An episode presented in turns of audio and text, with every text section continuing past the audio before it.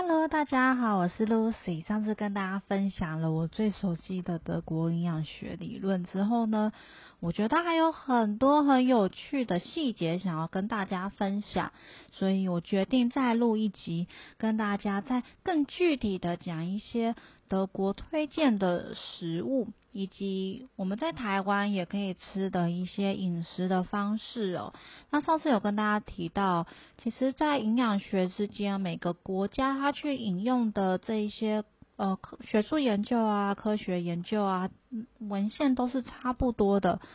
呃，除了我发现德国的确有蛮多研究，它可能还存在它德文的讨论之中，可能还没有用英文发表出去。但基本上啦，比较成熟的理论一定是每一个国家看到的医学研究都是差不多的。那在德国呢，呃，他们看待食物以及他们看待营养的切入角度呢，可能会跟我们以前熟悉的不太一样，所以可以跟大家分享一些我在德国看到学到的一些重点。好，那上次有提到德国的饮食当中有一个非常非常重要的，就是呢，他们吃很多很大量的全谷跟杂粮类的食物哦，这也是蛮有趣的一件事情。我想跟大家分享我的切身经验。我上次有提到说，我在台湾的时候都只吃精致的白米饭。那因为我本身的消化功能不是很好，但是我当初在德国念书的时候呢，其实我的妈妈都有从台湾寄石谷米给我，所以我在德国的期间呢，我都是用石谷米混当地的白米，这样子一起煮来吃，算是一个杂粮饭。那有一次我刚好在分装的时候，我的室友就路过。他就看到我的石谷米，他觉得很有趣，然后我们就有把那个石谷米摊开来，他就一个一个看，说哦，这是什么？这是什么？这是什么？那总之呢，当时我的德国室友，他可以看着这个石谷米一个一个念出来，它是哪一种食物。所以真的是哦，德国人他们真的很热爱这些食物，你知道吗？因为我们台湾人就是像我以前在台湾是不会做菜的，更是说很多食物我们只会吃，根本念不出来他是谁。甚至是我还想说，哎，我这石谷米是台湾带来的耶，因为应该跟你们的长得不太一样，但还是全部都认得出来他们是谁。所以我只是想要表达哦，德国人他们对于这一些杂粮啊、豆类的热爱程度，真的是非常非常的能够切身的体会到。除了在台湾，我们除了可以吃石谷米啊、吃杂粮啊、吃豆类啊，我们还可以吃到就德国人非常非常喜欢的。什锦果生谷片叫做 muesli，那这一些 muesli 呢，它的特色跟美国的 cereal 比起来呢，就是美国的 cereal 是。加工程度非常非常的高，几乎没有任何的营养价值。它有的就是大量的添加物跟调味料，甚至它所宣称的一些什么维生素、矿物质都是额外添加的。额外添加的其实营养价值是非常非常低的，因为它不是一个完整的营养。那么如果是德国的 m u s l i 的话呢，它是直接用完整的谷片下去压。压成形状，这个在我们第一集讲讲燕麦的时候有跟大家提到，德国的这个 muesli 是非常的营养的，甚至是说开发这样子食物的那个瑞士医生呢，他认为这个是最健康的食物，这个就是适合人类天天当正餐吃的一种食物，所以大家可想见哦，呃，德国人对于这种谷物，尤其是完整的谷物，没有被精致化没有被，例如说磨成粉啊什么的，这样子的食物，他们是非常非常的热爱的。所以后来呢，德国人非常的喜欢在早餐的时候吃这个 muesli，几乎每一个人都在吃。那我很多的台湾朋友也在吃。当然，我这个意思就是 我没有吃，因为我还不敢吃。身为一个低血糖人。我对于这个淀粉类食物是非常害怕的，尤其是我怕的是浪费食物，我怕我买了一整包回来，然后我只吃了一口我就不吃了，所以至今我还不是很敢吃。不过我前阵子有买了那个日本的也是类似这样子的圆形谷片哦，听说是目前在日本非常非常热门的一种早餐谷片。但我真的是吃了有点惊为天人，真的是蛮好吃的。希望以后还有机会跟大家介绍，因为我们家已经吃完了，我现在暂时忘记它叫什么名字。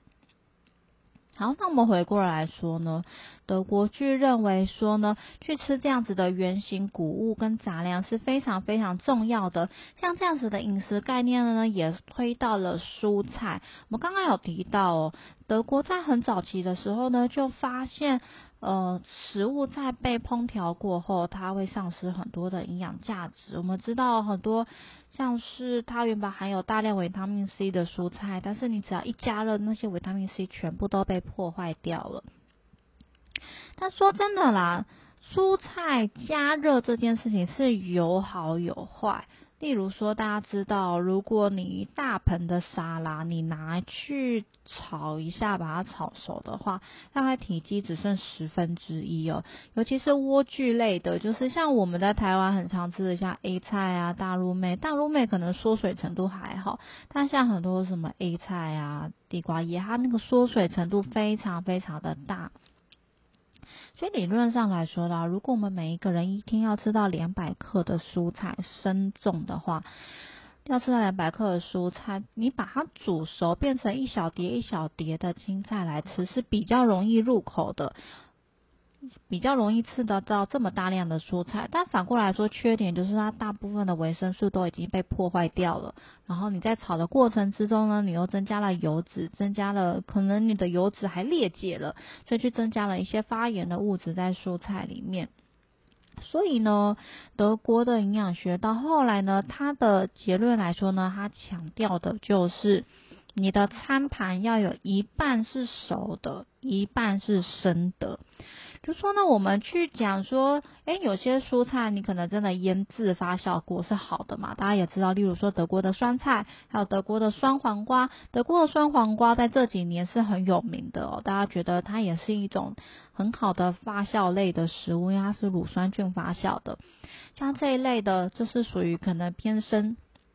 偏生的食物，但是它是一种好的食物。那接下来呢？如果你可以搭，我觉得啦，以我们台湾人的饮食以及我们的体质来说，去搭配一些熟的蔬菜，你比较容易去吃到足够的纤维量。再来呢，你如果又能够吃到一小份的是生菜沙拉的话，我觉得你就可以再补足原本已经被破坏掉的那一些维生素。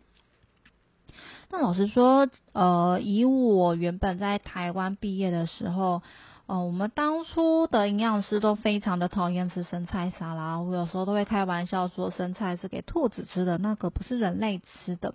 不过我在德国待久了之后呢，就渐渐的去理解到说这一些的生菜它带有的一些天然的，不只是维生素，还有一些消化酵素的部分，甚至是带有一些苦味剂，它有具有一些开胃、帮助消化、帮助吸附油脂、补充营养的一些效用哦。因为后来我在德国，为什么上一集有提到？我后来在有一个夏天也尝试了，吃了很多的沙拉，里面放了生的蘑菇。我就是也希望去尝试去体验像这样子多吃生菜的感受是如何的。那当然呢，说到底就是我也不敢说，呃，到底适不适合每一个人啊？因为毕竟像我现在就对菇类过敏，然后又有。一些呃肠胃道的问题还正在治疗的阶段，所以有时候我觉得生菜，我真的是不敢说到底有没有那么的适合台湾人吃哦，因为毕竟还是属于冷的食物，所以我才说呢，我觉得大家可以尝试。在你的饮食设计当中，你要有熟的蔬菜，因为你要去确保你每一天摄取到纤维量是足够的。然后也要有一些生菜的部分，因为生菜的部分你可以补充到没有被破坏的维生素。例如说呢，我觉得最推荐的饮食设计就是日式饮食。老实说，我在功能医学这么多年。我最常提供的这个饮食设计就是日式的定时了，因为的日式定时呢，例如说啊，你如果去点一个日式定时，它很常会在一些肉类料理去搭配，一般来说是搭配生菜沙拉啦。那如果你点到的是比较偏油炸类的食物，它会搭配的就是高丽菜丝。那为什么会搭配生的高丽菜丝呢？就大家知道，在日本哦，大家认为高丽菜含有维生素 U，它对我们的胃是有一些保护的效果。那再加上呢，如果你是吃生的高丽菜丝搭配炸猪排的时候，你在吃的过程，它是可以去帮助吸附一些多余的油脂。那这些生的蔬菜呢，也可以去帮助刺激我们的胆汁分泌，去预防胆结石的发生。那也可以让这一些胆固醇有一个正。正常良好的新陈代谢，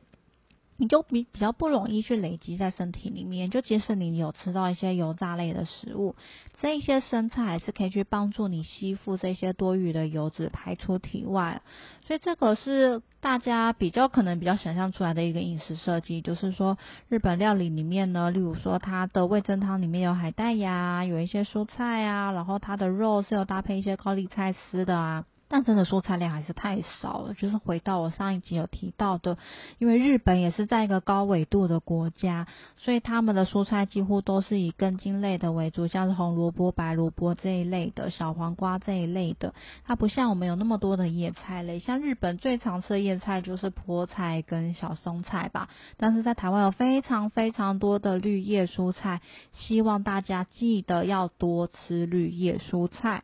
然后呢，如果你吃到一些油炸物的话，搭配一些生菜沙拉是比较健康的一种吃法。好，那接下来呢，我还想要提到的一种食物呢，就是坚果。在德国呢，坚果就如果你去超市想买一些小包装的坚果的话呢，它上面都会有一个名称叫做 s t u d e n t f o o t。就是学生的饲料，他有取一个这样子的昵称，就是说你如果去买那种小包装的坚果呢，它的呃目的就是给学生当做课与课之间的零食，这也是一个非常非常聪明、非常健康的一个想法。就大家都知道，坚果是很健康的，但是坚果也不能够吃太多。虽然它最适合呢，就是当做一个零食来吃，呃，当然是希望就是它的油啊、它的盐不要掺那么的多，然后分量也不要太多。大家知道坚果不能吃太多会上火，那就是在下午的时候呢，可能吃一小把的坚果当做一个点心。那给大家参考一些想法，就是说，例如说早餐，你如果想要一个快速简单的早餐，你可以学德国人吃 muesli，就是那一种完全没有被加工过的谷物直接压成的谷片。那类似的产品还有像是澳洲、纽西兰那边常吃的 granula，也是属于。低加工程度的谷物，再来就是更新的消息，就是日本也有出类似的产品，而且我有吃过，还不错吃。那当然，如果你喜欢吃德国面包的话，也是蛮推荐的。哦相较于任何其他国家的面包，德国的面包都是属于比较低油、比较健康，也比较好消化，诶，比较低油、比较健康的一种面包的类型，而且纤维量也非常非常的大。那除了一整天当中呢，他建议就是以这种五谷杂粮为主，所以大家呢。如果在正餐，例如说你的午餐和晚餐呢，你都可以煮我刚刚提前面有提到的五谷米饭啊、十谷米饭啊，它里面都会有一些杂粮，有一些豆类，去增加你的饮食的多样性哦。我们平常在吃饭的时候，可能有一些自己饮食的偏好，再加上家人饮食的偏好，所以我们每天吃的食物类型越来越的狭窄。有的时候在外面用餐，永远都是高丽菜、空心菜、地瓜叶、大陆妹这几种在选，久而久之，你好像都没有再吃过其他的蔬菜了。但是你如果在家里呀用一个十谷米的话呢，你起码在一碗饭当中你就吃到了十种以上的谷物哦，对于健康来说是比较好的一种选择。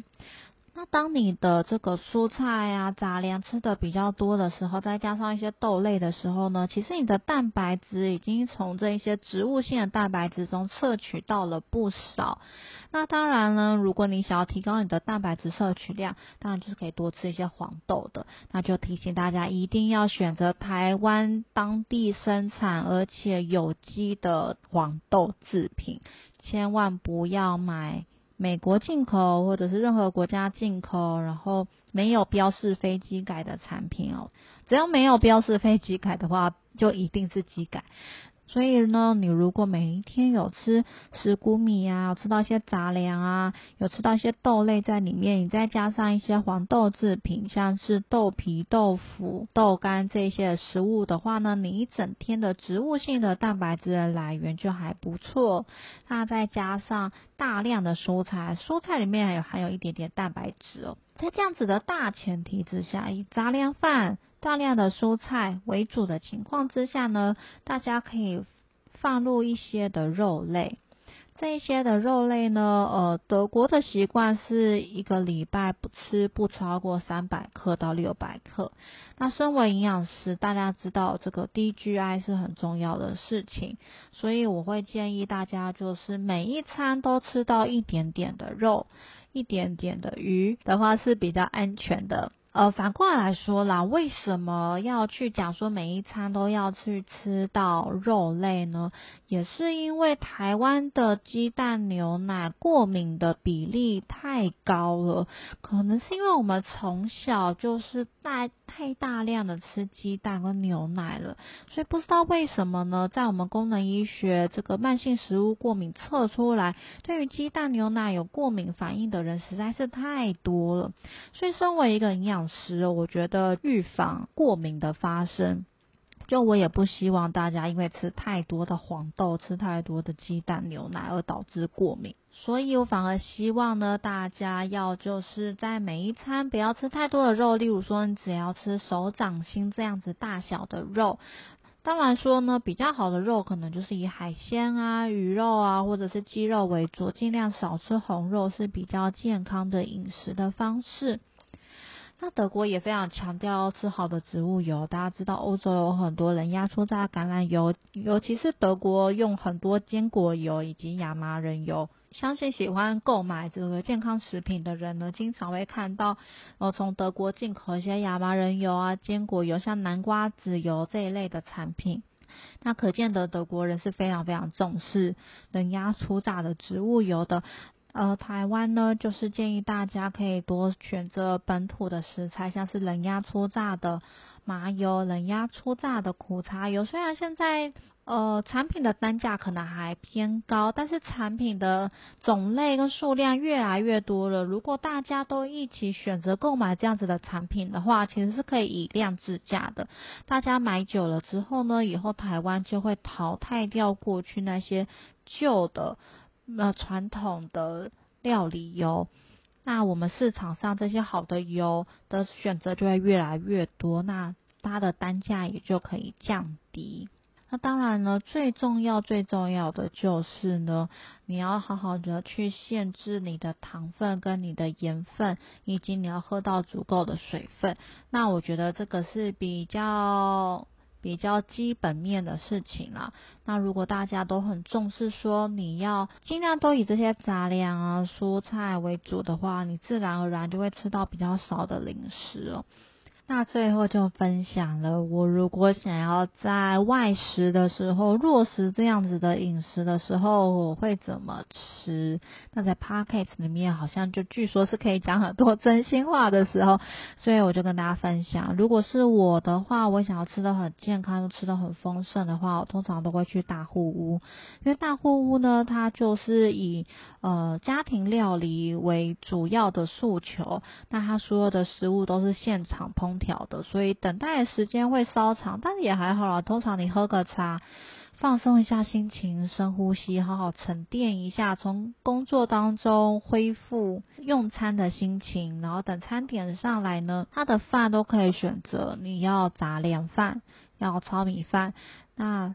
肉类呢是固定的，但通常呢你都可以续加它的高丽菜丝，无限续加高丽菜丝，然后它的味增汤也是可以无限续的，所以呢你的白饭白饭也是可以续完的，所以你在同样的一份肉类当中呢，你可以。搭配足够的淀粉量，然后你的生菜就是高丽菜丝，你可以是无限续点，所以你的蔬菜量是可以远远高过于你的肉类摄取量。再加上如果你味增汤也续点的话，里面这些海带呀这一些的摄取量你也会大幅的增加。当然可能盐分也会有一点点增加了。